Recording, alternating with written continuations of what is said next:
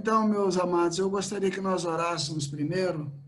Temos tido algumas notícias aí e, em relação a esse, esses eventos que todos que estão ocorrendo. Na verdade, acho que existe um espírito do engano muito grande, muitas informações e contra-informações. Isso deixa todo mundo confuso.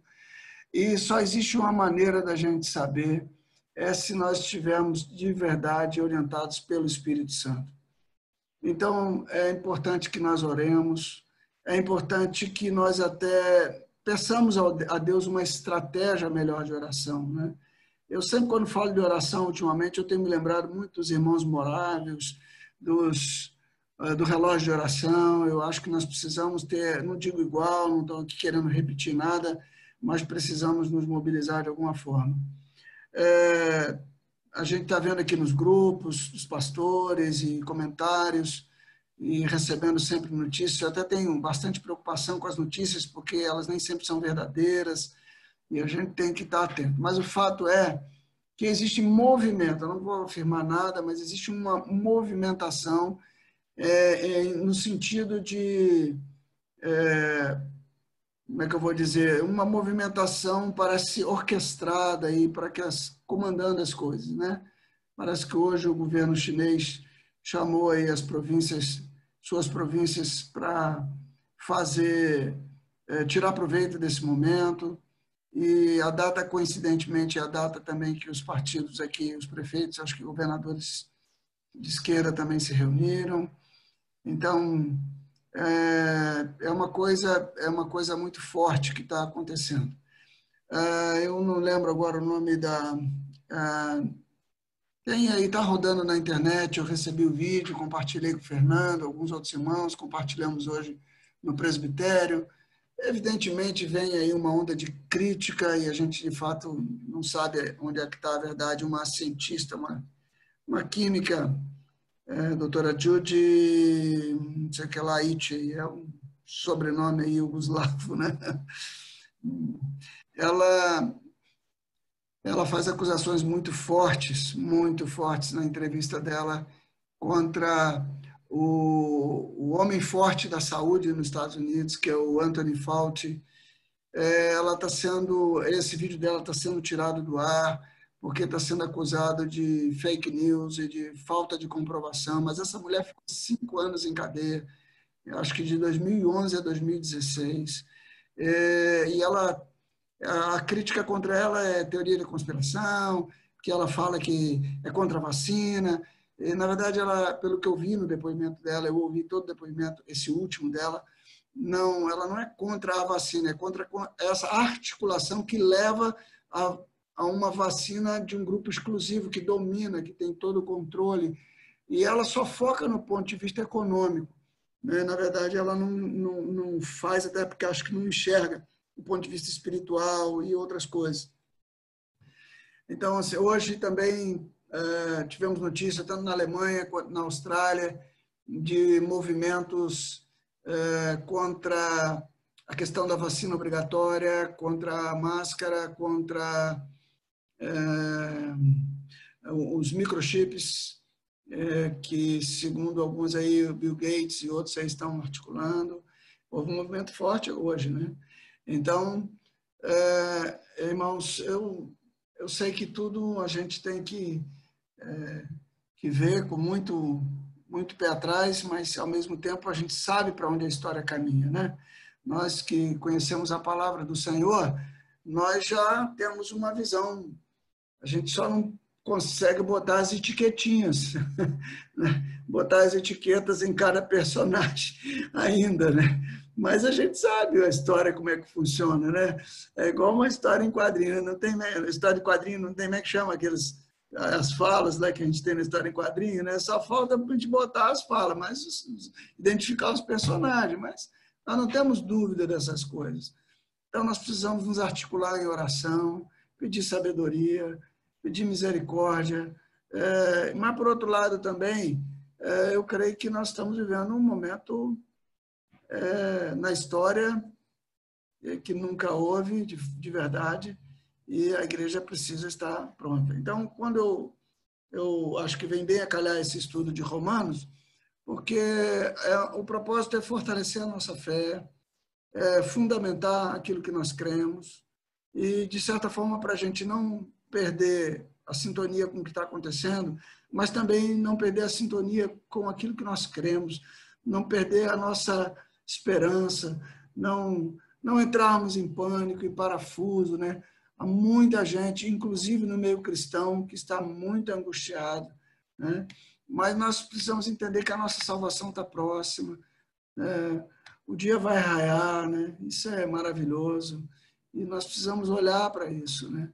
Então eu queria é, pedir que dois irmãos, qualquer um de vocês, fiquem livres para fazer isso, mas façam de todo o coração, que dois irmãos orassem, não só pelo estudo da palavra, mas por esse momento que nós estamos vivendo, por esse momento que Deus está nos dando aqui, para que haja um, ao contrário do espírito do engano, que é, é profético que ele seja liberado nesses últimos tempos, é, mas que também a igreja tenha, tenha sabedoria, tenha o espírito de discernimento, né? Nós possamos olhar para as coisas e aquietar nossa alma, descansar no Senhor, nos alegrar, né? E alguns aí estão querendo reviver a, a, o tempo antes da pandemia, né? Mas eu não sei quantos leram aquele livrinho Quem Mexeu no Meu Queijo, que é um livro muito sugestivo, né? É, recomendo a leitura é daqueles que perderam alguma coisa e ficam olhando para trás, ao invés de olhar para frente. Nós temos que olhar para frente. Né? Se não vai voltar, não vai voltar. Nós, nós não estamos agarrados nesse negócio aqui. Né? Nosso negócio é outro. Né? Nós somos cidadãos, somos hebreus no sentido literal da, da palavra. Né? Somos cidadãos do outro lado do rio e aguardamos firmemente a nossa salvação. É, também às vezes me preocupa que a gente entra numa onda de sensacionalismo que acaba é, até abalando a gente emocionalmente, porque é, é, realmente a desgraça nos choca, né? Por, por, mais fé que nós tenhamos, ninguém quer ver a, a, a, destruição, a desgraça, isso nos afeta como seres humanos, né? A gente pensa nos que estão conosco, a gente pensa nos irmãos, a gente pensa na família, a gente pensa nos filhos, pensa nos netos, a gente pensa em tudo isso, né? O que está rolando. Eu, bem, eu já vivi 63 anos da minha vida, né? Já estou quase entrando no, no 64, né? Mas tem uns pequenos, a gente fica olhando, né? É, claro que se o Senhor volta logo, glória a Deus, né? Se a igreja é arrebatada, né? quem sabe essa aqui é a nossa última reunião, né? Louvado seja Deus, né? Vai que nós não vamos nem nos encontrar de novo aqui, né? Porque o nosso encontro vai ser em outro lugar. Essa é a melhor notícia que nós podíamos ter aqui agora. Mas é, temos que estar prontos para qualquer coisa que o nosso Senhor determinar. Ele é o Senhor. a nossa escolha não está ligada às circunstâncias, nossa escolha é o Senhor. Nós já o escolhemos. E Ele é quem determina todas as coisas. Nós somos apenas servos, escravos, obedecemos o seu chamado. Se aprover o Senhor que muitos de nós passemos por situações mais difíceis, amém. Né? Com o Senhor, nós vamos a qualquer lugar. Né? Sem o Senhor, nós não vamos a lugar nenhum. Amém? Então, por favor, dois irmãos aí que puderem orar e orar por essa espírito de discernimento, sabedoria nesses dias, para glorificar Jesus, né? Aliás, mais um detalhezinho importante, estamos sabendo aí que parece que o governo de Pernambuco proibiu as missas online também, né? É, tem várias situações assim bastante sérias, né?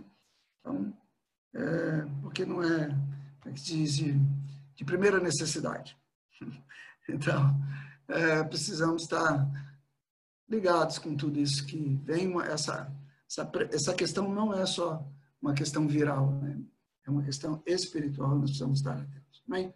Então, podem orar, por favor, dois irmãos aí que sintam uma carga no seu coração, sinta um desejo, por favor, abra o seu microfone, ore.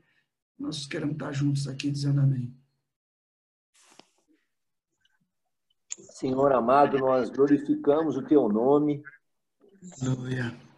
Pelo propósito do Senhor em tudo isso que está acontecendo na face da terra, nesse tempo. Senhor tão estranho, tão diferente que estamos vivendo, Senhor, nesse ano. E é o que nós lembramos é que tu és o Senhor. Glória a Jesus. O que nós lembramos é que o Senhor reina sobre céus e terra. Ontem, reina hoje e o mesmo vai reinar amanhã também. E isso traz toda toda a segurança para nós, todo o descanso para nossa alma, porque nós somos os teus filhos amados. O Senhor nos escolheu e a tua palavra diz que os teus anjos acampam-se ao redor daqueles que te temem.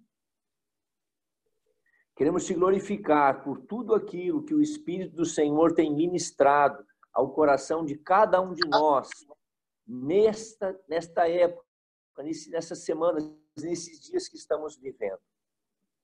E a partir de agora, se o cerco também se aperta, nós entendemos que no Senhor poderemos viver é, dias, noites, horas muito especiais na tua presença, nos colocando aos teus pés em oração, assim como fez Maria, nos colocando com a tua palavra, Senhor, e pela tua graça e misericórdia, tendo os nossos olhos abertos para aquilo que está no teu coração.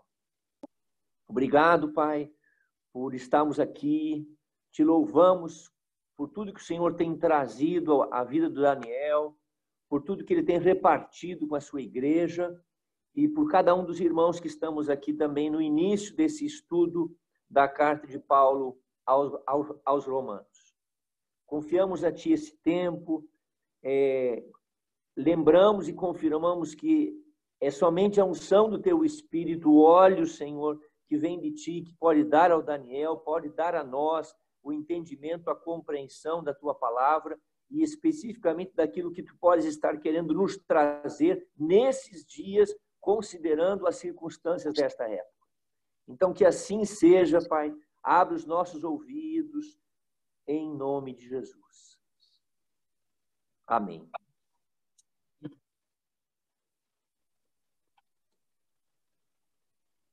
Amém, Senhor. Queremos mesmo glorificar o teu nome, Pai. Obrigada mesmo por essa paz de saber que, que o Senhor é Senhor, que o Senhor é Rei, Pai, que o Senhor está sobre todas as coisas, Pai.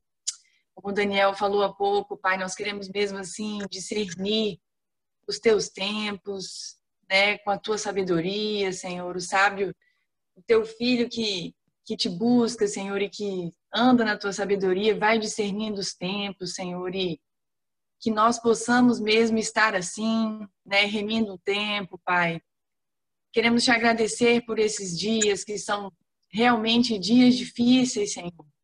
Muitas vezes nos sentimos assim pequenos, nos sentimos até fracos, Deus, mas queremos declarar que em Ti, Senhor, nós podemos todas as coisas, né? A Tua palavra diz: tudo posso naquele que me fortalece, Senhor. E como igreja, Senhor, nós queremos te pedir que o Senhor possa nos fortalecer, Pai, para viver aquilo que Tu queres, né? Que possamos mesmo assim vestir aquela armadura está na palavra, né, Senhor, que está em Efésios, Deus, com escudo, Senhor, com capacete, Senhor, né, nos firmando a cada dia mais, Senhor, assim, que não haja frieza no nosso coração, Pai, mas que possamos ser aquela igreja cheia de Ti, Senhor, cheia da Tua unção, Senhor, da Tua graça, que possamos mesmo nos unir mais e mais, porque sabemos que está escrito que nos últimos dias a igreja, né, assim, o amor de muitos esfriaria, Senhor, mas assim, que o nosso coração esteja cheio de Ti, né, Pai? Em nome de Jesus, capacita-nos, Deus, a sermos fortes em Ti, Senhor, não de nós mesmos, Pai, mas fortes no Senhor, Pai. Enche a Tua igreja, realmente foi, foi ruim ter ouvido isso agora, a respeito, Daniel falou a respeito das missas, né? É, foi ruim ouvir isso, Senhor, mas de fato, Pai, a tua palavra diz: todas as coisas cooperam, Senhor, e que possamos é, estar na tua presença, Pai, e sermos cheios da tua presença e uns com os outros daquilo que podemos, Pai, em nome de Jesus. Amém. Louvado seja o Senhor. Meus amados, é, vamos então andar um pouquinho aqui no nosso estudo. Nosso horário hoje estourou um pouquinho, né? Então, provável que eu não vou conseguir ir nos quatro capítulos que eu tinha planejado, mas acho que está sendo muito tempo de comunhão, de oração, e também o Senhor tem o controle de todas as coisas. É, eu queria, então, começar. Bem, o que está no meu coração, na verdade, é, é repartir um pouco, talvez, sobre as cartas de Paulo, e começando na ordem bíblica, que não é a ordem cronológica, a carta aos Romanos, se assim o Senhor nos permitir, né? E, mas estou aberto a sugestões, se os irmãos quiserem, de repente, alternar com o Velho e Novo Testamento, também será muito bom. É, a carta aos Romanos é uma carta, como o, já, o título já sugere, é uma carta escrita à Igreja de Roma, evidentemente. É, o autor dela é o apóstolo Paulo, né, que era, nós conhecemos a história de Paulo por conta do livro de Atos, que era Saulo, né? Ou no Saulo é a mesma palavra Saul no hebraico, né? Os irmãos que conheceram aqui o testemunho do nosso irmão Fernando Ataíde, aqui em aqui em Vila Velha e Vitória, devem se lembrar, eu acredito, Sandra, com certeza, talvez aí Silvia, é, Osmar, talvez Joana, alguns irmãos devem se lembrar dessa palavra do Fernando, né? E é a palavra que não sai da minha mente, foi tão clara, né? Saulo é Saul no hebraico. É a mesma tradução, é a mesma palavra, Saulo. Saulo é o nome hebraico dele, enquanto Paulo é o nome romano. E depois de sua conversão, Paulo passou a usar o nome romano.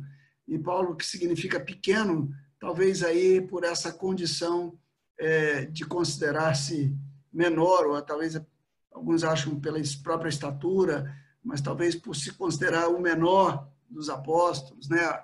E não sabemos ao certo porque ele fez essa escolha, mas o fato é que é, Fernando Taíde ele fala sobre a expressão Saul, né? Que Saul é, tem a conotação de uma pergunta no hebraico. Eu não fiz essa investigação assim tão profunda, só superficialmente, mas eu gostei demais daquela aula que ele nos deu, né? Então, só para lembrar, o Saulo se converte no caminho de Damasco, né? E, e aí, ele, todos conhecemos a história, ele tem uma visão celestial e por conta dessa visão ele fica cego e então o Fernando ele diz até que a palavra Saulo é, não é uma pergunta qualquer, é uma pergunta difícil. Né?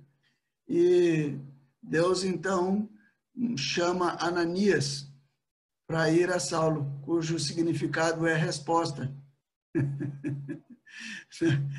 e aí, Ananias vai à casa de Judas, que é Judá em hebraico, que significa louvor.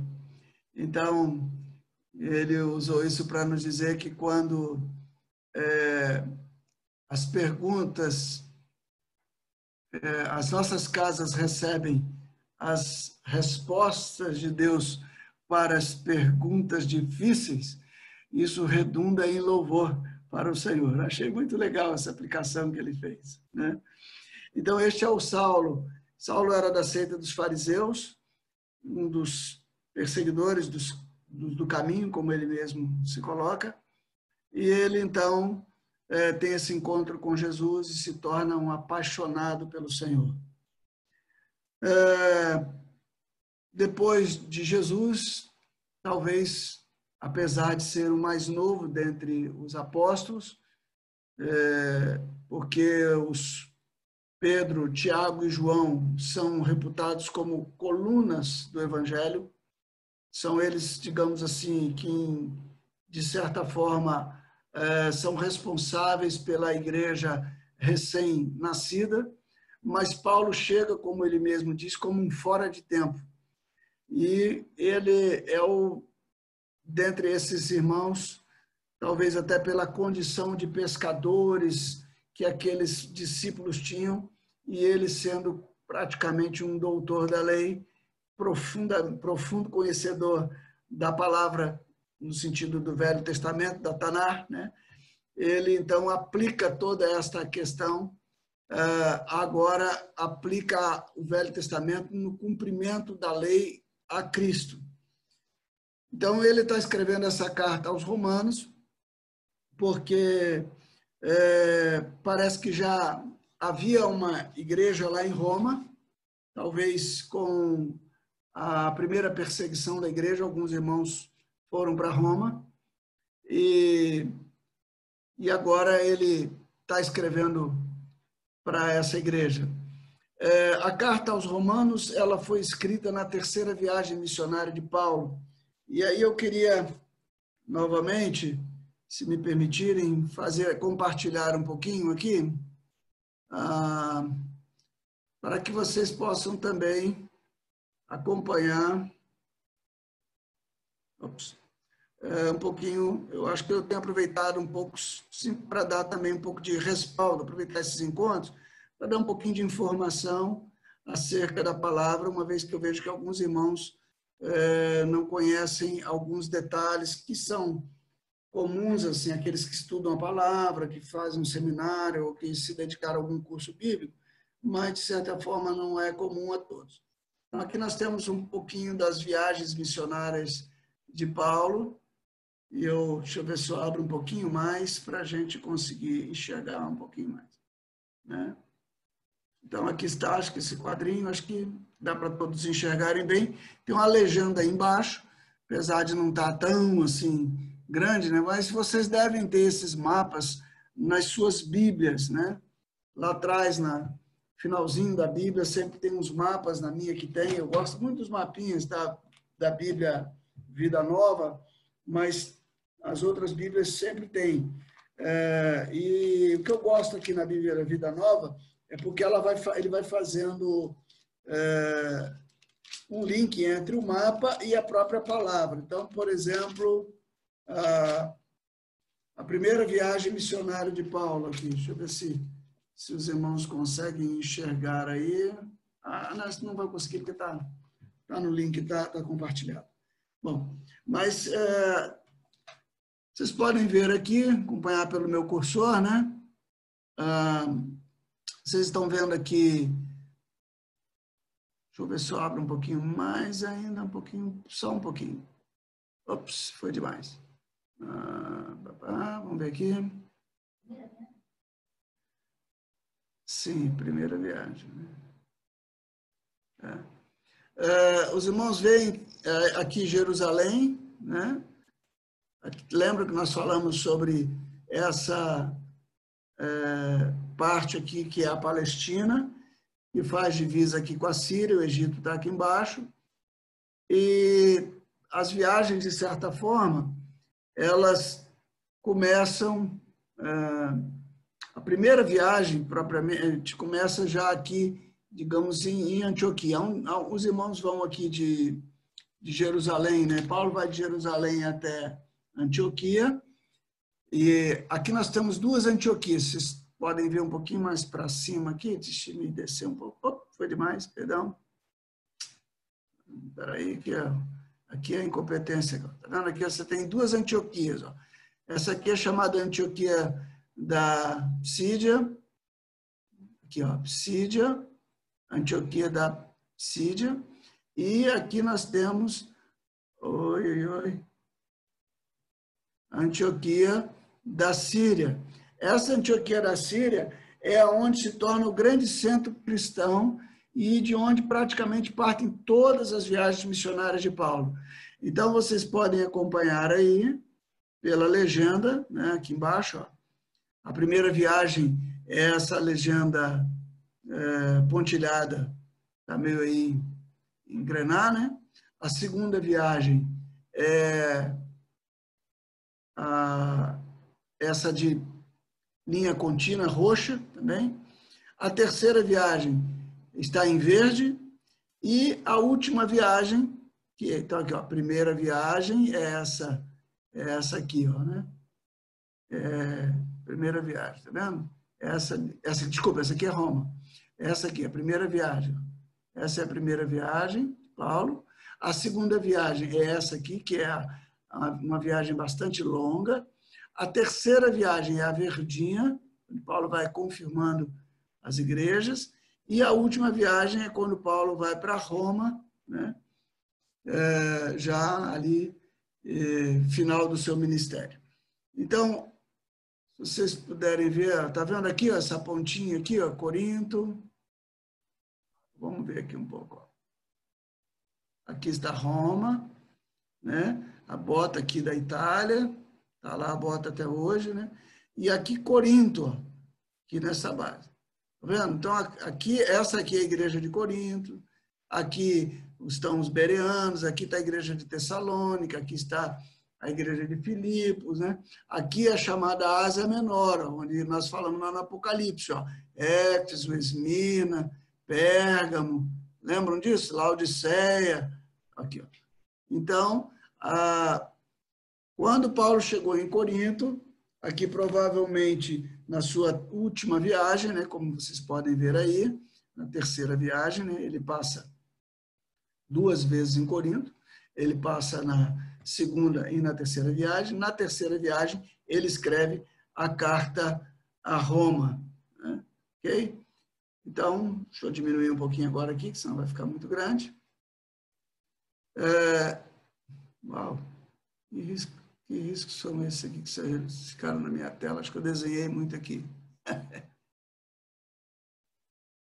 muito bem. Deixa eu fechar e abrir de novo para ver se vai dar se some esse risquinho aí. Hum.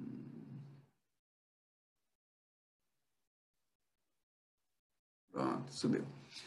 Então, um pouquinho da história do Novo Testamento, né? É um pouco de pesquisa. A igreja em Roma ela já existia.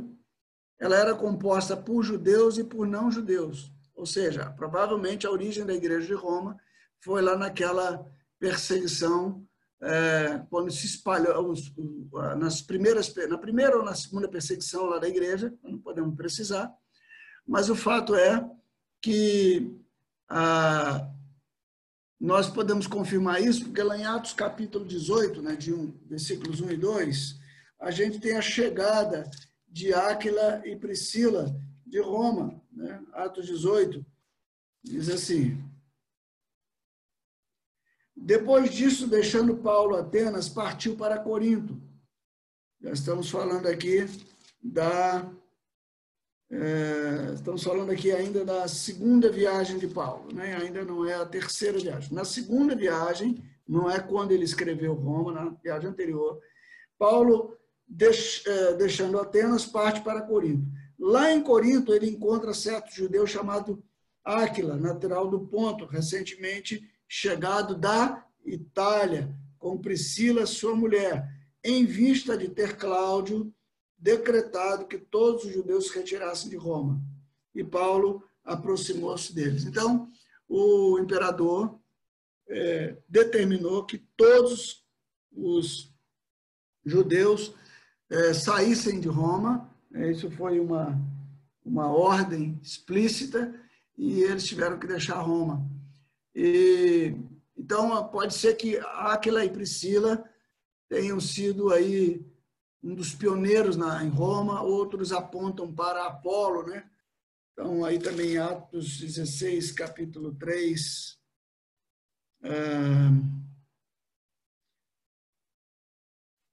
Atos, é, Romanos, perdão. Romanos 16, capítulo 3, aí ainda a citação de Aquila e Priscila, né? Também temos essa questão aí, ó, 16:3, ó. Saudai a Priscila e a Acla, meus cooperadores em Cristo, né? É, o que, que aconteceu? Cláudio expulsou os judeus, Acla e Priscila se encontram com ou Priscila e Acla, né? Alguns até fazem esse destaque porque Priscila é muitas vezes citada antes de Acla. É, alguns alegam que provavelmente ela fosse de uma família mais nobre e houvesse assim um tipo de um reconhecimento da nobreza de Priscila, também não se pode afirmar, são especulações. E, e eles se encontram com Paulo, convivem um tempo com Paulo e voltam para Roma.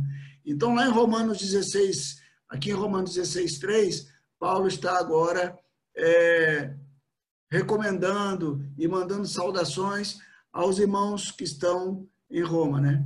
Então, aqui, essa expulsão foi em 49 depois de Cristo. Cinco anos depois, os judeus são autorizados a retornar, ou seja, em 54 depois de Cristo. A igreja que volta chega lá encontra alguns não judeus que permaneceram em Roma, é, porque quem foi expulso foram judeus. E voltando, isso ah, cria-se uma certa cria-se uma certa animosidade, uma certa divisão entre judeus e gentios, entre judeus e ou não judeus. E Paulo quer que a igreja seja unificada, se tornando então uma base para que o evangelho provavelmente chegue até a Espanha. Nós podemos ver isso no capítulo 15 é, de Atos, versículo 24, né? É, acho que não é 15 aqui, não. Acho que eu. Uhum. Acho que eu fiz essa anotação errada, vou corrigir depois para os irmãos.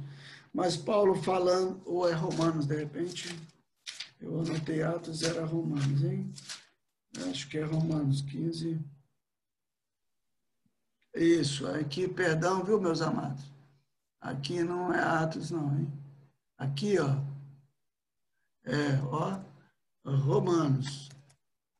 Em Romanos 15, 24, nós temos a seguinte palavra.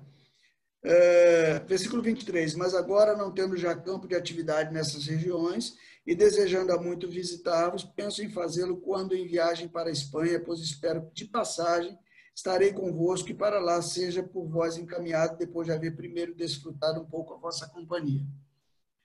Então, Paulo quer que a igreja seja unificada entre judeus e gentios e ela se torne como uma base para os cristãos, para que o evangelho chegue até a Espanha. Então, essa carta, é, você talvez a, a carta mais é, que Paulo está escrevendo para aqueles que provavelmente estão no seu coração, que sejam uh, que venham a ser os a base do evangelho ou a nova base do evangelho, né? Porque a primeira base era Antioquia, como eu mostrei para os irmãos. É, ele faz uma uma, uma pregação assim, bastante abrangente sobre o evangelho que ele crê. Então ele aborda alguns temas e esses são os quatro temas da carta, basicamente. Primeiro, a justiça de Deus. Segundo, a criação de uma nova humanidade. Terceiro, a promessa de Deus a Israel e como essa nova humanidade ela é formada tanto de judeus como gentios. E por isso mesmo esse evangelho pleno, unido, deve unificar a igreja, porque essa é a vontade de Deus e esse é o seu propósito eterno. Então, quando nós olhamos particularmente para os quatro primeiros capítulos de Romanos, os quatro primeiros capítulos de Romanos são como que uma síntese de tudo aquilo que Paulo vai tratar nos demais capítulos ali até o capítulo 16, que é o último capítulo de Romanos. É, como eu já falei para vocês, e eu gosto demais desses dois temas que o Otmani coloca como os dois temas principais da, da carta aos Romanos, e ele escreve, discorre sobre isso no seu livro A, a Igreja, é, a Vida Cristã Normal. O Otmani ele trata, a, divide a carta, basicamente, entre é, ali até o capítulo 6, versículo, se eu não me engano, 6, versículo 11, eu não tenho, eu acho que nem tenho mais o livro do Otmani aqui comigo, eu preciso dar uma investigada, porque eu andei recebendo os livros que não estavam comigo há alguns anos, eu tenho que ver se ele não está lá. Ele não está lá. Então, ele divide entre pecados, pecado no singular, tratando da natureza pecaminosa, e como a obra da cruz resolve o problema da natureza pecaminosa, tratando com o velho homem e fazendo um novo homem, preparando essa nova humanidade através da cruz de Cristo. Por outro lado, ele também fala depois no restante do capítulo, aborda muito esse tema que são pecados no plural, como os atos de pecado, não mais como a natureza pecaminosa, e a resposta, a solução para os pecados seria então o sangue de Jesus. Nós podemos complementar isso com a carta, a primeira carta de João, quando ele fala que o sangue de Jesus Cristo, seu filho, nos purifica de todo o pecado. Então, a cruz está para, os, para a natureza pecaminosa, é, e o sangue está para os atos de pecado. Então, o que resolve a nossa relação com Deus, propriamente, não é o sangue. O que resolve a nossa, natureza, a nossa relação com Deus é a cruz. Ah, o sangue, ele resolve os nossos atos que atacam, que agridem a santidade de Deus. Então, o Otmani, ele até, em outros livros dele, e ele tem alguns, algumas, uh, algum, nós temos alguns livros de Watmani, muito embora o Watmani não tenha escrito senão um único livro, que foi O Homem Espiritual, todos os demais livros de Watmani são compilações de seus sermões e das suas ministrações, e algumas até escritas em cadeia para a igreja perseguida na China na época. Uh, então, uh, o Watmani ele faz essa abordagem com muita clareza, né? mostrando que a solução é, para a natureza pecaminosa é, é, a cruz, não tem jeito, não, adianta só ficar como se você tivesse um pé de limão azedo, né, um limão bravo, e arrancasse todos os limões. Na próxima estação ele vai dar o quê? Certamente vai dar limão bravo, porque ele não sabe dar outra coisa, porque a árvore dá o fruto de acordo com sua natureza. Então, o sangue trata com os frutos, porém a cruz trata com a natureza, tra trata com a árvore. Então, a cruz trata com o homem. Então, ao mudar a natureza da árvore, por exemplo, se nós fizermos um enxerto, tomando essa analogia, nós podemos alterar a qualidade dos frutos. É, evidentemente que uma árvore boa, ela pode produzir um ou outro fruto ruim. Então, neste caso, comparando aos pecados, uma pessoa que já nasceu de novo, que tem a obra da cruz na sua vida, então, é, da cruz, e quando eu falo da cruz, é, evidentemente estou falando da ressurreição também, porque a cruz trata com a nossa morte, mas a ressurreição trata com a criação do novo homem. É, isso não quer dizer que nós não cometamos mais pecados. Porém, quando os cometermos, nós não precisamos mais da obra da cruz, nós precisamos agora da obra do sangue. A cruz vai tratar com a natureza pecaminosa. E, o que nós precisamos é nos manter é, dentro dessa obra da cruz. Mas os pecados que cometemos, nós temos que confessá-los, firmados no princípio de que o sangue de Jesus Cristo, seu Filho, nos purifica de todo pecado. Muito bem, nós vamos ver isso no decorrer do livro. Outras abordagens que nós vemos aqui em Romanos são uh, essa dualidade, fé versus obras, carne versus espírito, lei versus graça. Então, o, o, a carta aos Romanos também é uma carta assim, muito dual também, com muito é, dualismo, né? apresenta uma coisa e outra. Paulo confronta uma realidade com a outra. Ah, uma abordagem muito tremenda também, que eu acho que já partindo para esse ponto 3, é que o evangelho é um evangelho para todos. Então, Paulo faz um resgate da promessa feita a Abraão, mostrando que os filhos de Abraão não só, só, são só aqueles que são filhos na carne, como é o caso dos judeus, que são é, nascidos da, é, da herança judaica de Isaac, é, mas também os gentios que entram na promessa através da fé em Jesus Cristo, que é o descendente por excelência. Dentro deste tema, é, nós, então, ainda abordando essa questão da nova humanidade, do plano eterno de Deus, nós, então, esbarramos com essa questão que eu acho que é um tema muito interessante e que a gente tem que é, tocar com algum cuidado para não criar problema para alguns irmãos, né? E não é meu objetivo criar problema, mas se, não fortalecer a fé dos irmãos. E seja lá qual for a maneira que você vê. Eu prefiro que você não enxergue como eu enxergo, mas mantenha a sua fé forte no Senhor, é, do que você mudar a sua posição e isso trazer um certo desconforto e até um esfriamento na fé. Que o Senhor nos livre e nos guarde dessas coisas. Mas eu entendo que entender soberania de Deus faz-nos entender, por exemplo, as questões que estamos vivendo hoje. Né? Essa questão do coronavírus, isso é soberania de Deus, é Deus governando. Né? Nada está acontecendo aqui fora do controle de Deus. Agora eu pergunto, será que essa é a nossa vontade? Isso foi uma escolha que nós fizemos. Pode ser que alguns fizeram essa escolha, mas certamente é, outros não fizeram, né? mas isso está no plano eterno do Senhor e aquilo que está no plano eterno do Senhor há de se cumprir. Finalmente, nós entramos por essa questão, atendendo essa, essa, esse conceito de soberania e livre-arbítrio, que é um, uma discussão antiga na história da igreja, nós vamos entender um pouco da eleição de Israel e, consequentemente, o futuro de Israel no plano divino. Ok? Então, entrando já no capítulo 1, nós vamos, vamos ver aqui que Paulo se apresenta, né? Paulo, ele vai falando aqui quem ele é. Então, ele diz, Paulo, servo de Jesus Cristo, chamado para ser apóstolo, separado para o evangelho de Deus. Então, a apresentação do capítulo 1, nós encontramos Paulo, Jesus e o evangelho. Né?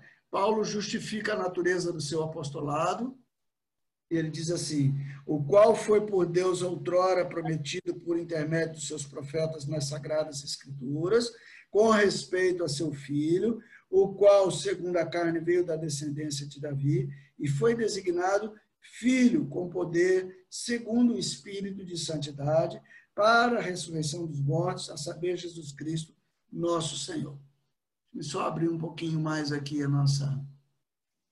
Uh, ok, o meu. Quero ver, eu gosto de ver um pouquinho o rosto dos irmãos, eu apaguei aqui para poder apresentar aquela mapinha. Então, eu gostaria de colocar algumas coisas aqui. Primeiro,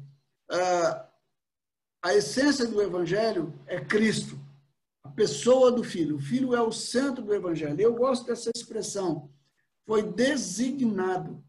É, se você for fazer uma averiguação disso no original, você vai encontrar algumas é, alguns significados. Apontado é uma outra expressão. Destinado com propósito. E aí nós podemos aplicar é, é, esse conceito, provavelmente foi extraído aí do Salmo capítulo 2, versículo 7. Vamos ler. Né? Eu acho, como um profundo conhecedor do Velho Testamento, ele vai usando isso. Ele diz assim: é, proclamarei o decreto do Senhor.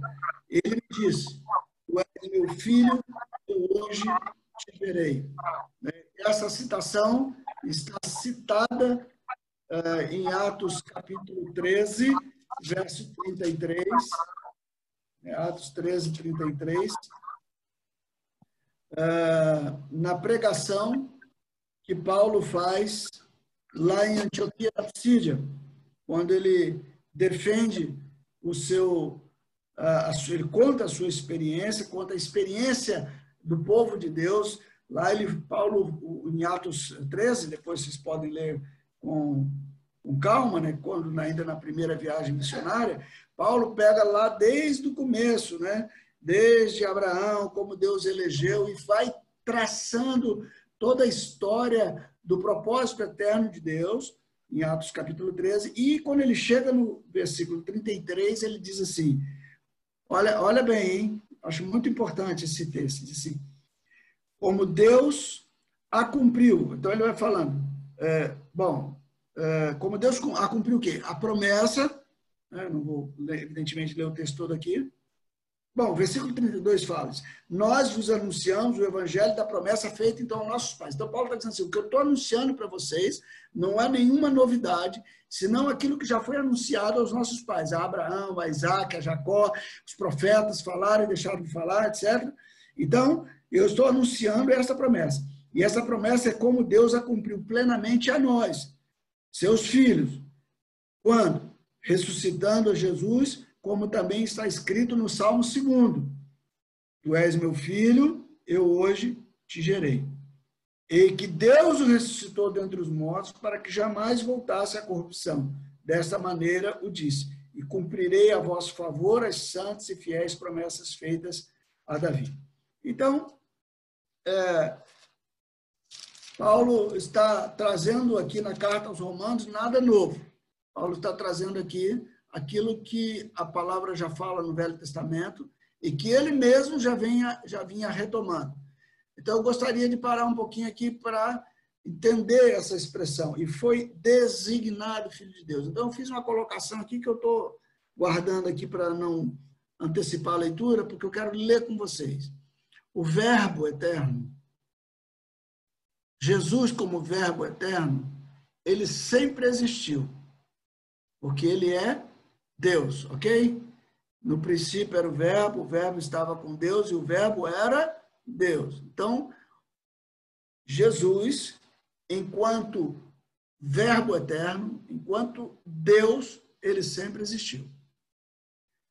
Agora, como homem, ele foi encarnado por uma semente do Espírito Santo no ventre de Maria.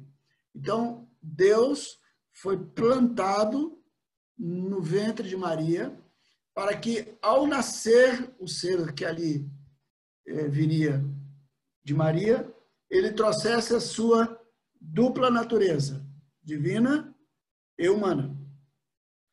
Então, de certa forma, podemos assim dizer, na história, Deus em Cristo experimenta pela primeira vez o fato de ser humano, porque Deus nunca havia experimentado a sua experimentar a nossa humanidade. A limitação, a temporalidade, o espaço é uma coisa própria nossa, humana. Deus é eterno, é atemporal, Deus não tem limites. Então, em Cristo, Deus se limita.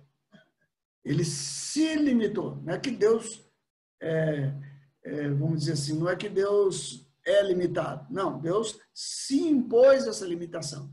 A isso, o próprio Paulo os irmãos bem conhecem o texto da Catequese Filipenses, capítulo 2, ele chama do esvaziamento de Deus. Deus esvaziou-se. É como se um rei, é, sendo, quem conhece a história aí do, do, do príncipe do mendigo, né?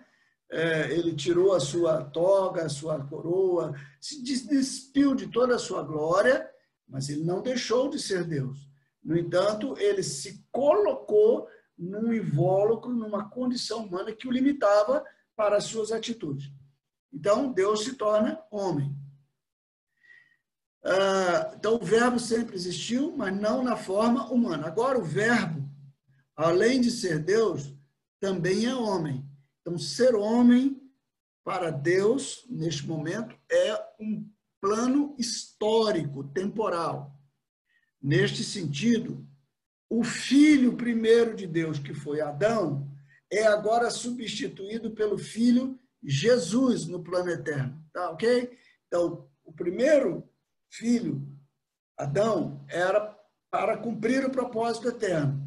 Como Adão não cumpriu o propósito eterno, ao invés de ele encher o mundo da imagem e semelhança de Deus, ele enche o mundo da imagem e semelhança do homem caído, então Deus encarna-se e prepara um segundo Adão, como a Bíblia mesmo declara. Então agora ele mesmo veio. Então é, isso não é um plano B, como alguns pensam. Não. A falha do plano A estava prevista na soberania de Deus, para que Deus mostrasse a sua grandeza em humilhar-se no plano de Deus, né? A gente está me corrigindo no plano A. É que só tem plano A, não tem plano B, é isso que eu quero dizer, né? O plano, não existe plano B. O plano B não é um. Jesus não é um plano alternativo. Jesus é o plano. Deus só revelou o quanto o ser humano ou qualquer outra pessoa não conseguiria cumprir esse plano a despeito de quem fosse. Somente ele poderia fazer. Então ele vem se encarna na pessoa é, de Jesus se tornando Deus que habita em nós. Quando é, Jesus morre, e aí eu queria colocar bem isso aqui, quando Jesus morre, É, não dá para lermos todos os textos, né? mas depois precisarem eu vou fazendo as citações. É, a Bíblia diz que se um morreu por todos, logo todos morreram. Então, o que Jesus faz? Jesus é Adão, foi, digamos, o primeiro Adão. Jesus foi o último Adão, o segundo e último Adão. Então, em Adão começou um tipo de humanidade. Em Jesus, essa humanidade terminou. Jesus, Deus pôs fim a esse, a, essa, a esse tipo de humanidade, para também, a partir de Jesus, criar uma nova humanidade. Não agora segundo a imagem e semelhança do Adão caído, mas segundo a imagem e semelhança do seu filho ressuscitado. Então, a morte de Jesus, de certa forma, ela põe termo, põe fim a toda essa geração dos filhos de Adão. Então, quando Jesus ressuscita, quando Jesus sai dos mortos, Deus declara: Tu és o meu filho, eu hoje te gerei. O que Paulo está dizendo é, não é o filho, mas no sentido somente de ser o Deus encarnado, mas de ser o filho do homem para essa nova geração. Então, quando Jesus ressuscita, dá-se origem ao primeiro homem na Terra, no plano, no novo plano, se assim podemos dizer, no plano da nova humanidade que Deus quer edificar. E a partir dali, todos aqueles que creem em Cristo, que fazem uma aliança com Cristo, o fazem primeiro morrendo e depois ressuscitando, para terem também a vida de Deus e serem aptos a preencher o pleno propósito do Senhor. É, então, por isso ele é designado. A partir de então, ele é o filho de Deus que Adão não foi, assim nesse sentido. Ele não, ele entra, vem aqui como filho do homem e ele após a ressurreição, ele é o filho de Deus. E todos quantos passam por esse mesmo plano são também agora chamados filhos de Deus. É por isso que João capítulo 1, versículo 12 diz: "Mas a todos quantos o receberam, deu-lhes o poder de serem feitos filhos de Deus. E aí Paulo continua: por intermédio de quem viemos a receber graça e apostolado, por amor do seu nome, para a obediência por fé entre todos os gentios. Então, a questão agora é uma obediência por fé no Senhor.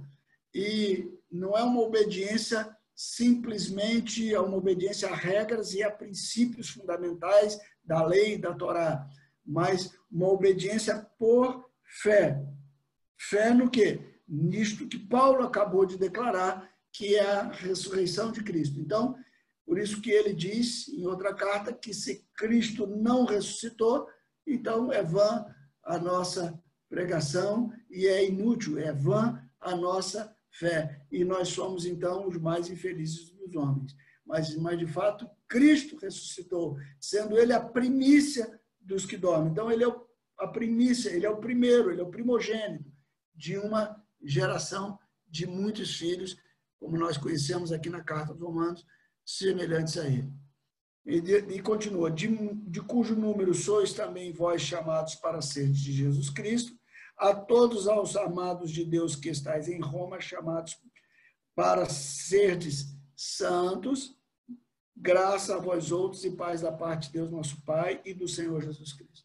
Então, santidade, veja bem, não é só um alvo, mas também uma condição herdada em Cristo. Nesse ponto de vista aqui de Paulo, nós as, é, temos que entender sempre esse plano. É, isso se aplica à santidade, isso se aplica, por exemplo, à cruz, é, à crucificação, ela ocorre na vida do cristão uma única vez. Você não pode crucificar, ser crucificado uma, duas, três, dez vezes. Não, você é crucificado uma vez. E é por isso que nós somos batizados, hein? E o nosso batismo é um batismo na nossa morte e ressurreição. Nós vamos ver isso no capítulo 6. Por outro lado, apesar de o batismo ser um evento único, nós precisamos, é, é, desculpa, a crucificação ser um, um, momento único, um evento único, nós precisamos viver toda a nossa vida como crucificados. Nós precisamos nos considerar mortos. Eu, não é que eu morro, eu já estou morto. Então, quando Paulo diz assim, porque dia após dia morro, não significa que dia após dia ele se, se crucifica. Não, ele aplica o princípio da crucificação. Ele aplica o princípio da morte. E ele assume que ele está morto. De tal maneira que ele diz isso em Gálatas, capítulo 2, versículos 19 e 20, quando ele diz: Estou crucificado com Cristo. Logo já não sou eu quem vivo, mas Cristo vive em mim. E este viver que agora vivo na carne, vivo pela fé no Filho de Deus, que me amou e a si mesmo se entregou por mim. Então, é, é uma prática, é um, é, um, é um viver contínuo no Senhor. Então, é assim a crucificação. Assim também é a santidade. Nós fomos chamados, uma vez, para ser santos. O que, que significa a palavra santo? A palavra santo significa separado. O Otmani define muito bem isso quando ele, agora não me lembro qual dos livros dele, quando ele fala assim, quando você pega, por exemplo, um utensílio lá do santuário, do antigo templo, né, do templo judaico, aquele utensílio, quando ele era consagrado, ele era ungido com óleo, era aspergido sangue e depois ungido, etc. Aquele utensílio, ele era separado para uso exclusivo daquela finalidade, ou seja, adorar e servir a Deus. Então, aquelas pás, aquelas coisas que mexiam lá no, no sacrifício, o altar, tudo era separado. Não podia ser usado para outra coisa, porque ele era separado. A pergunta que o Otmani faz, o que aquele utensílio fez para ser separado? Ou seja, para ser santo? Nada. Ele simplesmente foi separado por aquele que o separou. Então, de certa forma, nós fomos separados para este uso de Deus, como estes utensílios do, do novo templo, né, do novo princípio de adoração, nós fomos separados, como diz Pedro, como pedras vivas para a santidade. Então, essa separação é um ato que Deus fez em nós quando nós nos rendemos a Cristo, quando nós nos aliançamos com Cristo. Eu gosto muito dessa palavra aliança, né? A gente antigamente falava muito quando eu aceitei a Jesus, né? mas hoje nós entendemos que eu não aceito Jesus, né? Jesus é que me aceita. Né? Então, assim, eu, quando eu me converti, quando eu me voltei para o Senhor, quando eu me entreguei a Jesus, quando eu fiz uma aliança, quando a vida dele entrou em mim e eu entrei nele. Essa palavra aliança é uma palavra muito especial, né? É, eu quase que me lembro das primeiras vezes que eu vi sobre essa palavra, e acho que a pessoa que primeiro me falou sobre isso, ou ouvi falar, foi a Valnice Milhomes. A Valnice Milhomes, ela falava muito sobre aliança. E a palavra aliança é uma palavra que não, não, não tem muito sentido no mundo ocidental. Ela tem mais sentido no mundo oriental. Né? Então, aliança significa eu a minha vida é tua vida, a tua vida é minha vida. É assim como acontece no casamento. Ou seja, eu estou entrando em ti, você está entrando em mim. É o casamento. Teu problema agora é meu, o meu problema agora é teu. A tua vitória agora é minha, a vitória tua é minha. Tua roupa é minha, minha roupa é tua. Tua comida é minha, minha comida é tua. Ou seja, de maneira que nós não somos mais dois, mas somos, somos um. Por isso o casamento é uma aliança. Esse é o significado. Não são mais os dois uma só carne, mas não, não são mais duas carnes, mas são uma só carne. Então também quando nós fazemos aliança com Jesus, eu e Jesus somos um.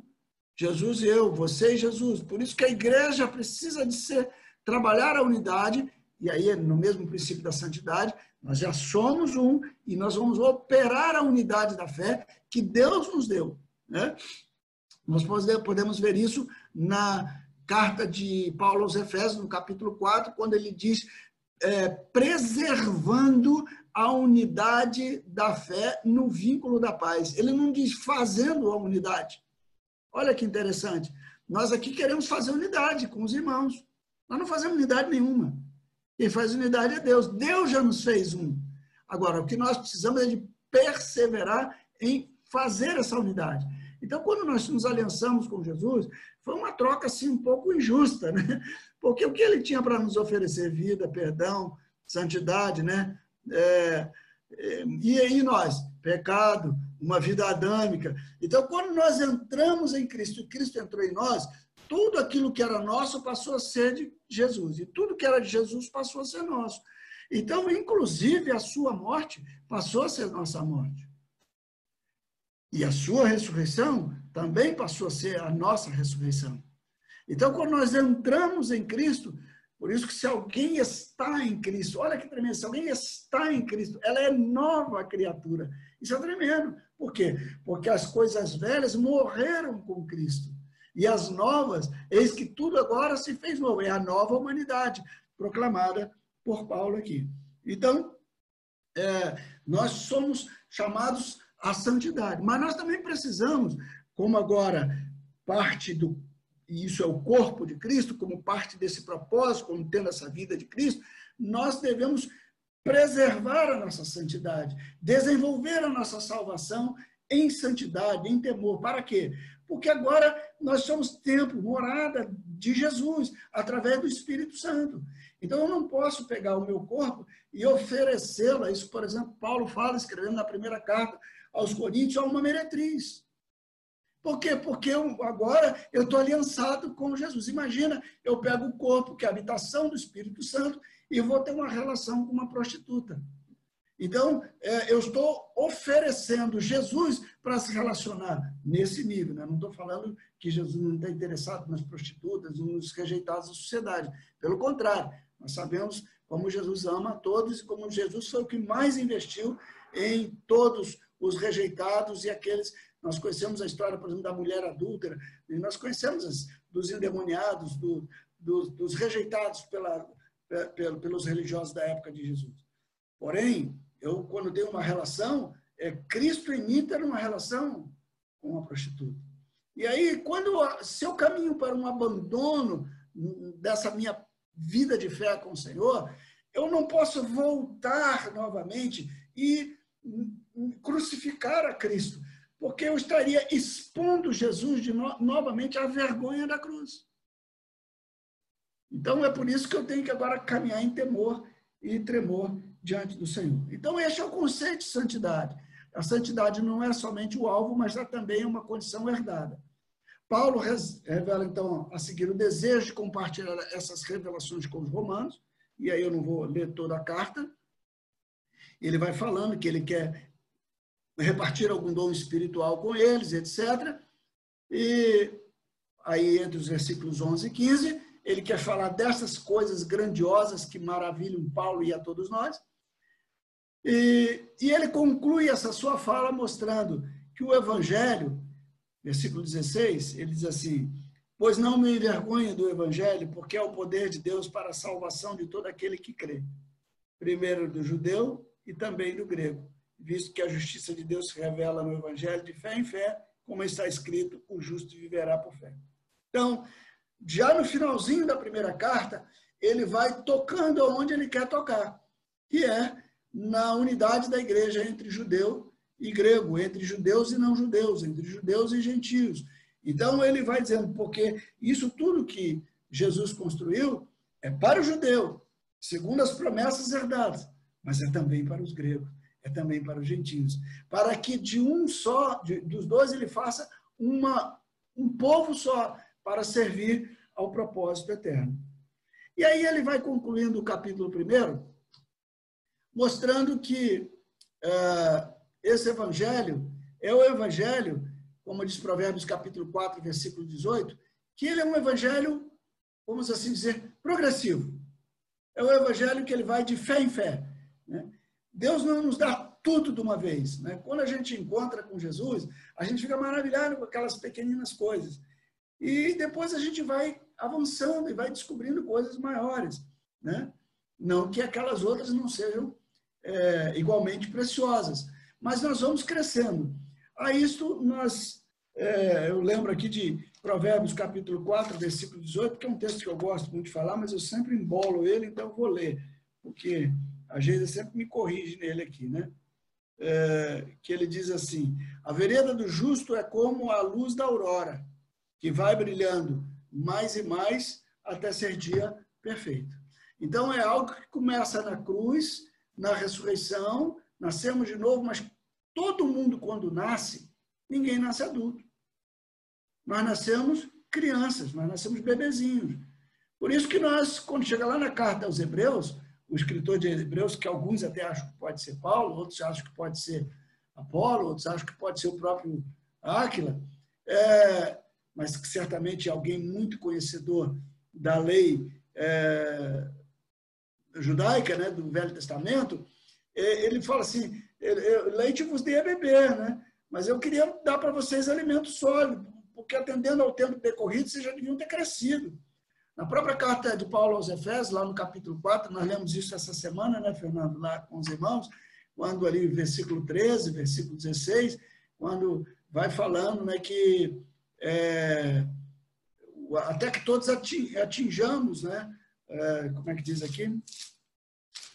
Na estatura de varão perfeito, né? É o versículo 16. Efésios capítulo 4, 13. Opa, Galatas, Efésios. 4,13. Até que todos chegamos à unidade da fé, do pleno conhecimento do Filho de Deus, à perfeita varonilidade. Ou seja, o alvo de Deus é que sejamos varões, homens maduros, à medida da estatura da plenitude de Cristo. Então, nós nascemos criança, então é como se fosse uma sementinha que foi plantada no nosso coração, no nosso espírito, mas nós precisamos agora deixar essa semente crescendo e atingindo nossa alma, nosso corpo, e essa luz vai brilhando, ou usando uma outra analogia, como um copo que você colocou lá um pouco de água, mas a água vai derramando, vai derramando, e quando chega um momento que ela transborda, ela molha aqueles que estão à sua volta, ou para usar uma outra figura que muitas vezes é usada para o pecado, que é do fermento, né? Quando se coloca o fermento na massa, ela vai crescendo e aí pode alimentar várias pessoas. Então, neste caso, está usando uma vida de Cristo, né? Então, de fé em fé. E aí, é, Paulo aborda no final do capítulo 1 que o evangelho é para a justiça de Deus e cumprimento da sua ira. É muito forte isso aqui. Porque é, nós, agora que conhecemos a Jesus, nós precisamos entender que nós somos proclamadores do reino de Deus, mas que nem todo mundo vai reconhecer isso. Mas quando nós anunciamos o reino, nós damos à pessoa a oportunidade de se arrepender, de se converter, e graças a Deus que nós conseguimos, pela misericórdia do Senhor, nos arrepender, e nós vamos ver que isso também é graça do Senhor. Mas quando uma pessoa não se converte, ela também, vamos dizer assim, ela recebe como uma base legal para que a justiça de Deus seja executada sobre ela, como aconteceu, por exemplo, em Sodoma e Gomorra. Então, é, ninguém pode se tomar como é, inocente, ninguém pode se tomar como não houve uma oportunidade. Mesmo quando, aliás, todo o universo, e inclusive a proclamação do Evangelho, conspira a favor dessa proclamação de Deus, a fim de que todos os homens se arrependam, mas nem todos chegarão. Então, Paulo vai discorrendo sobre isso. Ele diz: a ira de Deus se revela do céu contra toda impiedade e perversão dos homens que detêm a verdade pela injustiça o quanto que de Deus se pode conhecer é manifesto entre eles, porque Deus lhes manifestou. Porque os atributos invisíveis de Deus, então veja, os atributos invisíveis de Deus, assim o seu eterno poder, como também a sua própria divindade, claramente se reconhecem desde o princípio do mundo, sendo percebido por meio das coisas que foram criadas, e tais homens são por isso indesculpáveis. Então, tudo aquilo que Deus já se revelou, né? e é por isso que o escritor de Hebreus também voltando, e é por isso que muita gente acha que Paulo que escreveu Hebreus, né? porque é tão alinhadinho com a pregação de Paulo, né?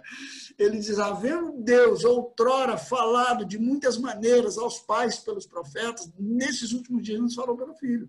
Então, Deus não só falou pelo Filho, Deus vem falando à humanidade pelas coisas criadas, Deus vem falando pela, pela lei colocada em nós mesmos, como nós temos uma certa sensibilidade, mas tudo isso que fala da grandeza de Deus só revela o quão perverso nós nos tornamos diante desse Deus tão maravilhoso.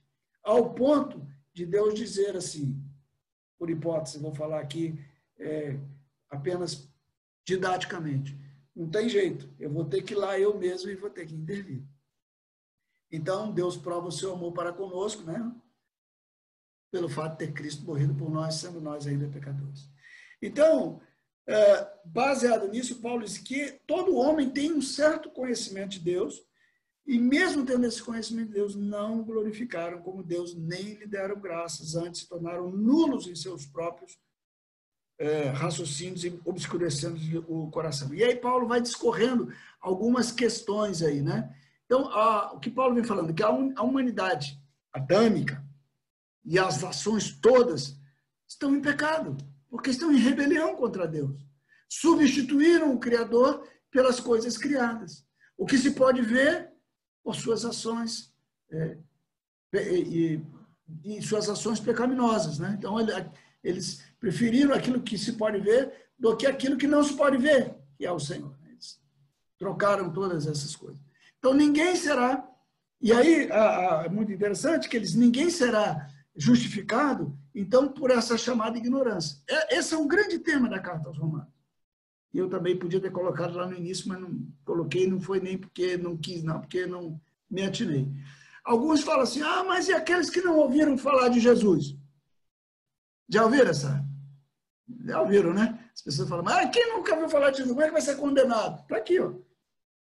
Porque ninguém é desculpável.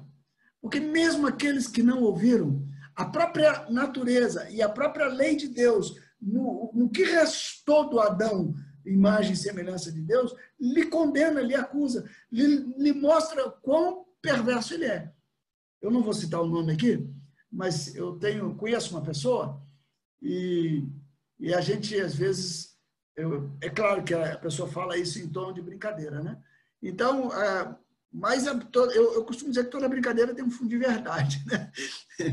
Então, toda brincadeira tem um fundo de verdade. Aí a pessoa, alguém diz para ela assim, mas fulano, você é corruptível, hein? E ela diz, sou mesmo, depende do valor. E é verdade. Né? Então, todos nós nos tornamos assim. Então, é, mesmo aqueles que têm um preço mais alto, é só uma questão de preço. Mas o ser humano, todo ele, é corruptível. O ser humano, quando estou falando na base adâmica. Então, ninguém será justificado por ignorância. O próprio universo é uma revelação do poder e da divindade de Deus. A rejeição dos homens da base legal a que Deus os entregue a toda sorte de solução. E é por isso que a humanidade caminhou, a prova de que isso é verdade, que a humanidade caminhou exatamente, Deus permite, Deus entrega para toda sorte de perversão inclusive a do homossexualismo, que é descrita aí nos versículos finais do capítulo 1, quando ele diz aí, versículo 26, né? Versículo é, 24. Por isso Deus entregou tais homens à imundícia, pela, pelas concupiscências de seus próprios corações, para desonrarem os seus corpos entre si. Pois eles mudaram a verdade de Deus em mentira, adorando e servindo adorando e servindo a criatura em lugar do Criador, o qual é bendito eternamente. Amém. Por causa disto, os entregou Deus a paixões infames, porque até suas mulheres mudaram o modo natural das suas relações íntimas, por outro, contrário à natureza. Semelhantemente, os homens também, deixando o contato natural da mulher, se inflamaram mutuamente em sua sensualidade, cometendo torpeza homens com homens, recebendo em si mesmo a merecida punição do seu erro. Por isso, alguns aqui entende, é, a partir do versículo 20, 27, que o 26, é, semelhantemente, se aplica primeiro, ou seja, as mulheres mudaram o curso natural, ao invés de coabitarem com os homens, passaram a coabitar também com as mulheres, igualmente os homens passaram a coabitar com homens. Quer dizer, essa prática já vem desde lá do Velho Testamento, né? quando nós, por exemplo, vimos lá na, em Sodoma e Gomorra, né? É, Sodoma e Gomorra, qual era a grande questão ali? Quando os anjos né, chegam na casa de Ló e os homens da cidade, os anciãos, toda a cidade se reuniu e disse assim: dá-nos esses homens para que abusemos dele. E é aí o que Jó fala: eu tenho aqui minhas filhas virgens, né? E a gente fica muito chocado com Jó, porque Jó entrega as filhas dele, seria a última. Jó, perdão, Ló, desculpe, Ló, Ló, Ló, corrigi. Quando Ló faz isso, né? Jó é lá na frente. Né? Então, quando o Ló faz isso, nós ficamos muito chocados. Como Ló pode fazer isso? Mas, irmão, lembre-se que o contexto do Velho Testamento, a mulher era considerada coisa. A mulher era, o mesmo valor da mulher era do animalzinho de carga, né? Então, do mesmo jeito que ele está dizendo, eu te entrego o meu burrinho para você caminhar, eu te entrego aqui é, o meu animalzinho para você sacrificar, eu também te entrego a minha filha. Essa é a visão. E aí, abre aspas. Baseado nisto, né, é que quando chega lá no Novo Testamento, essa condição ainda está presente, é que não, há, não se trata de divórcio para, uh, para a mulher, só se trata para o homem. Vocês já repararam que todo o Novo Testamento, nas cartas de Paulo, não há itens acerca do divórcio da mulher, mas só do homem? O homem é que dá carta de divórcio, a mulher não dava carta de divórcio. Por quê? Porque a mulher era propriedade do homem. Então, o Evangelho de Jesus trouxe, inclusive, dignidade à mulher. Quando Jesus, por exemplo, se relaciona com aquelas. relaciona é, pessoalmente, né? É, com aquelas mulheres lá, acho que Lucas capítulo 8 cita isso, as mulheres ricas da sua época, com Maria e Marta, é, com Madalena, né, etc. Jesus ele é muito cercado e amado pelas mulheres, porque ele dá valor a elas.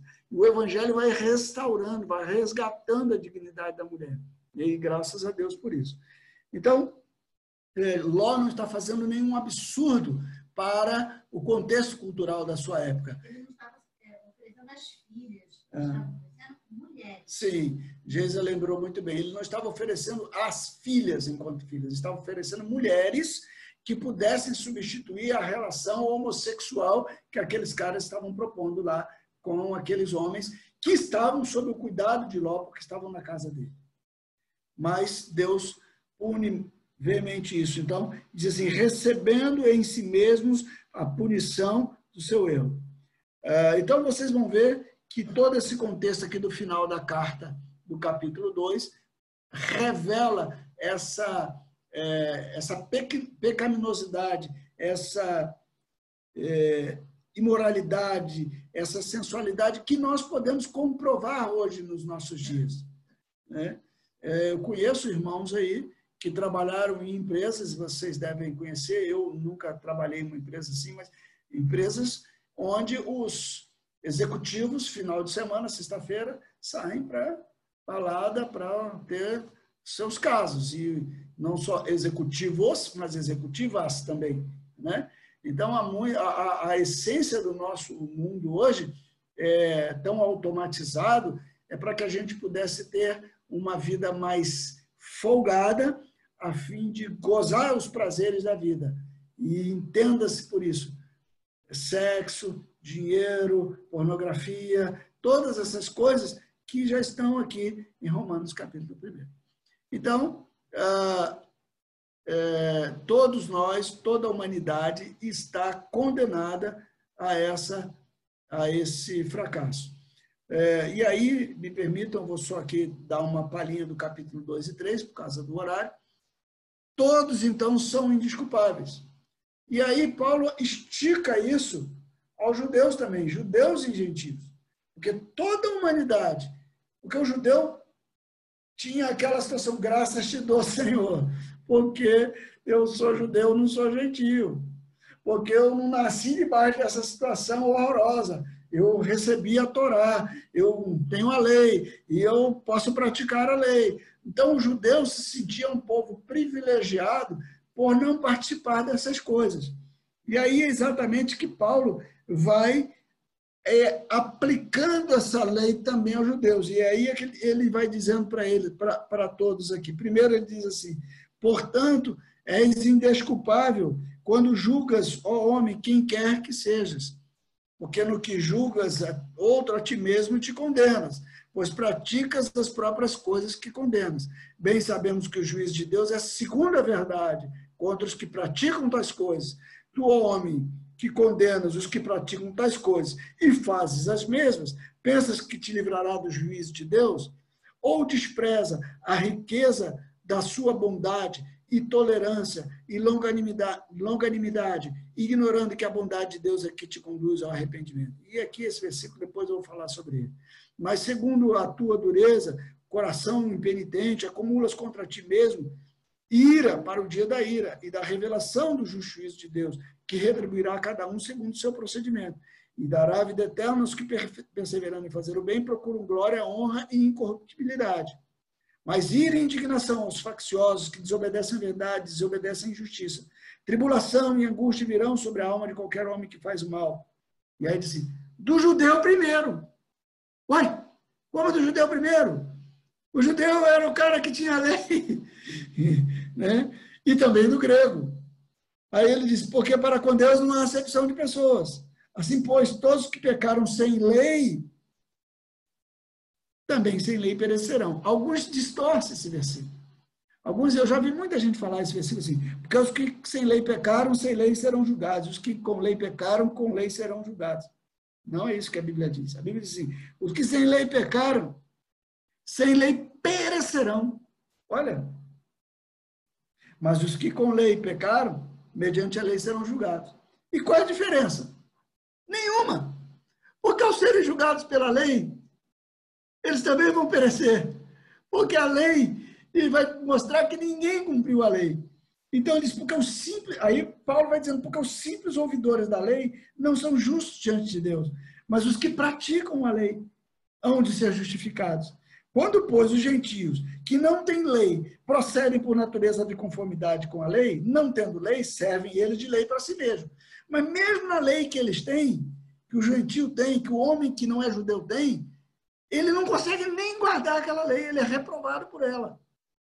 E estes mostram a norma da lei gravada nos seus corações, testemunhando-lhes também a consciência e os seus pensamentos mutuamente, acusando-os ou defendendo-os no dia em que Deus, por meio de Jesus Cristo, ou de Cristo Jesus, julgar os segredos dos homens de conformidade com o meu evangelho. Se, porém, tu, que tens por natureza, por sobrenome judeu, repousa na lei e te glorias em Deus, que conheces a sua vontade e aprovas as coisas excelentes, sendo instruído na lei, que és persuadido de que és guias dos cegos, luz dos que se encontram em trevas, instrutor de ignorantes, mestre de crianças, tendo na lei a forma de sabedoria e da verdade. Tu, pois, que ensinas a outro, não te ensinas a ti mesmo? Tu que pregas que não se deve furtar, furtas. Dizes que não se deve cometer adultério, e o cometes? Abominas os ídolos e lhe roubas os templos? Tu que te glorias na lei, desonras a Deus pela transgressão da lei? Pois, como está escrito, o nome de Deus é blasfemado entre os gentios por vossa causa. Porque a circuncisão não tem valor se praticares a lei. Se, a circuncisão tem valor se praticares a lei. Se és, porém, transgressor da lei, a tua circuncisão já se tornou incircuncisão. Se, pois, a incircuncisão observa os preceitos da lei, não será ela, porventura, considerada como circuncisão? E se aquele que é incircunciso por natureza cumpre a lei, certamente ele te julgará a ti, que não obstante a letra e a circuncisão és transgressor da lei. Porque não é judeu o que é apenas exteriormente, nem é circunciso o que é somente na carne. Porém, judeu é aquele que é interiormente. E circuncisão, que é de coração, no espírito, não segundo a letra, e cujo louvor não procede dos homens, mas de Deus. E aí eu vou pular esse trechinho do capítulo 3, vou deixar para o próximo encontro, mas eu vou ler o versículo 9, que diz assim: qual é a conclusão? Que se conclui? E ele diz: temos nós qualquer vantagem? Não, de forma nenhuma pois já temos demonstrado que todos, tanto judeus como gregos, estão debaixo do pecado. Como está escrito, não há justo, nem o sequer. Não há quem entenda, não há quem busque a Deus. Todos se extraviaram e a uma se fizeram inúteis. Não há quem faça o bem, não há nenhum sequer. A garganta deles é sepulcro aberto. Com a língua urdem e engano. Veneno de víbora está nos seus lábios. A boca eles a têm cheia de maldição e de amargura. São os seus pés velozes para derramar sangue, os seus caminhos a destruição e miséria. Desconhecer o caminho da paz. Não há temor de Deus diante dos seus olhos. Ora, sabemos que tudo que a lei diz, aos que vivem na lei o diz, para que se cale toda a boca e todo mundo seja culpável perante Deus visto que ninguém será justificado diante dele por obras da lei, em razão de que pela lei vem o conhecimento pleno do pecado. E só para dar um gostinho, né, para a gente não acabar aqui no pecado, versículo 21 diz assim: Mas agora, sem lei, se manifestou a justiça de Deus, testemunhada pela lei e pelos profetas. Justiça de Deus mediante a fé em Jesus Cristo, para todos e sobre todos os que creem, porque não há distinção, pois todos pecaram e carecem da glória de Deus. Então, ah, a lei agora é cumprida plenamente de Jesus, nós vamos ver isso no próximo encontro. Então, só para fechar aqui, todos os que têm a lei geral, que é essa lei universal que está no coração de todo mundo, ou a lei particular, a Torá, que é dada aos judeus, não conseguem guardá-la. Nenhum, nem outro. Se tornam incapazes de prover qualquer bem suficientemente bom para agradar a Deus. A pessoa que consegue saltar mais longe não consegue pular um abismo como das cataratas do Iguaçu. Por que eu falei isso? Imagina, Deus é perfeito. Então, a perfeição, se quisermos, imagina como as cataratas do Iguaçu ou do Niágara, que existe um abismo de água separando um lado do outro. Deus está do outro lado e a humanidade pecadora está aqui do outro lado, separado por aquele abismo. Um homem que queira chegar até a santidade de Deus pelo seu esforço, ele tem que dar um salto tal que ele consiga chegar do outro lado. Aquele que salta pouquinho vai cair na beirada do precipício. Mas aquele que é recordista de salto em distância vai cair no meio do abismo, porque ele também não vai chegar do outro lado, porque a separação entre Deus e os homens é muito grande. Somente Jesus conseguiu cumprir toda a justiça de Deus. E através da obra de Cristo, então nós podemos chegar a Deus. Então, toda a humanidade, mesmo aqueles que têm é, poucas obras, mas aqueles que têm muitas obras, também estão fadados ao mesmo destino. Por isso eu coloquei esse aspecto que a pessoa que consegue saltar mais longe não conseguirá transpor o abismo que lhe separa de Deus. Assim também ninguém consegue vencer a distância entre o homem e Deus por seus méritos. Se alguém alcança alguma coisa, se deve à bondade e à tolerância de Deus e à longanimidade de Deus. E a pregação do arrependimento e da fé em Jesus faz parte da forma escolhida por Deus para manifestar o seu caráter. Esse ponto aqui do item 12 eu quero voltar com detalhes no próximo encontro, que eu achei muito importante. A pregação não se deve dar por causa da necessidade do homem, mas por obediência à vontade de Deus, ainda que esta responda, ainda que esta atenda à necessidade do homem. É Deus quem faz todas as coisas. É Deus quem quer se reconciliar com o homem. É Deus que quer o homem do outro lado. Não é o homem que quer chegar lá. Não é Deus que olhou do, do, do, do outro lado e disse assim: tadinho do homem, deixa eu fazer alguma coisa, já que ele não consegue transpor o abismo, eu vou lá e vou resgatar esse cara. Não.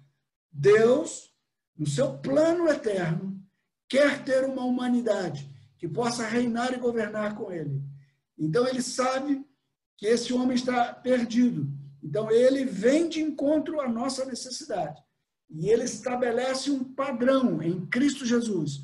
Então, na sua tolerância, na sua bondade, não na necessidade do homem, na longanimidade de Deus, ele então vem e atende. Veja que muito interessante, já estou tocando no ponto. Ele diz que são estas coisas que geram em nós o arrependimento. Não é nós olhando para ele que vimos a nossa necessidade e nos arrependemos. Não. Aliás, ninguém consegue se arrepender se essa ação não se iniciar no coração de Deus. Então, quer dizer que o arrependimento é algo, o plano eterno, aliás, tudo tem início em Deus. Nada tem início no homem. Todas as coisas boas, elas nascem em Deus. E elas, quando nascem e encontram eco no coração do homem, então há uma fertilização dessa terra em terra boa. Então não há chance de alguém se arrepender se por Deus não for dado. Como, por exemplo, e aqui eu cito o caso de Isaú, Hebreus capítulo 12, versículo 17. E aí nós entramos um pouquinho para entender a eleição como um ato contínuo, né? posto que é, eles não está retido no passado, nem preso ao futuro por sua onisciência, mas o Pai continua trabalhando, como diz João capítulo 5, versículo 17. Mas isso eu explico um pouquinho mais à frente. Em outras palavras, seria possível dizer que Deus, desde a eternidade passada até a eternidade futura, seria possível dizer que o Pai continua elegendo e escolhendo. Esse aspecto, então, vamos abordar. Então, vamos parar por aqui, porque já são 9 e 18, né? e hoje, como a gente começou um pouquinho mais tarde, eu fui um pouquinho mais. Ok? Louvado seja Deus. Então, a primeira coisa que nós precisamos entender, que nós não somos o centro da ação. Infelizmente, muito do evangelho que tem sido pregado é aquele evangelho que diz: gente, olha lá, o pecador está morrendo. Olha, aquele povo está se perdendo. É verdade isso. E nós precisamos ter misericórdia. Mas a coisa principal é que Deus quer resgatar, porque esta é sua soberana vontade. Né? Aliás, nada na Bíblia ocorre. Lembram quando. Vocês já viram como é que nós levantamos nossas ofertas? Só para lembrar como é que a gente faz oferta na igreja. A gente fala assim, irmão, nós temos uma necessidade. Não é assim? E olha, é o seguinte, a casa do fulano está caindo. Quem é que pode dar um telhado? Quem é que pode daí dar massa? Quem pode contribuir com tijolo? Quem pode... Então, nós levantamos uma necessidade para então levantarmos o suprimento. O que a palavra de Deus nos ensina, acho que 2 Coríntios capítulo 5.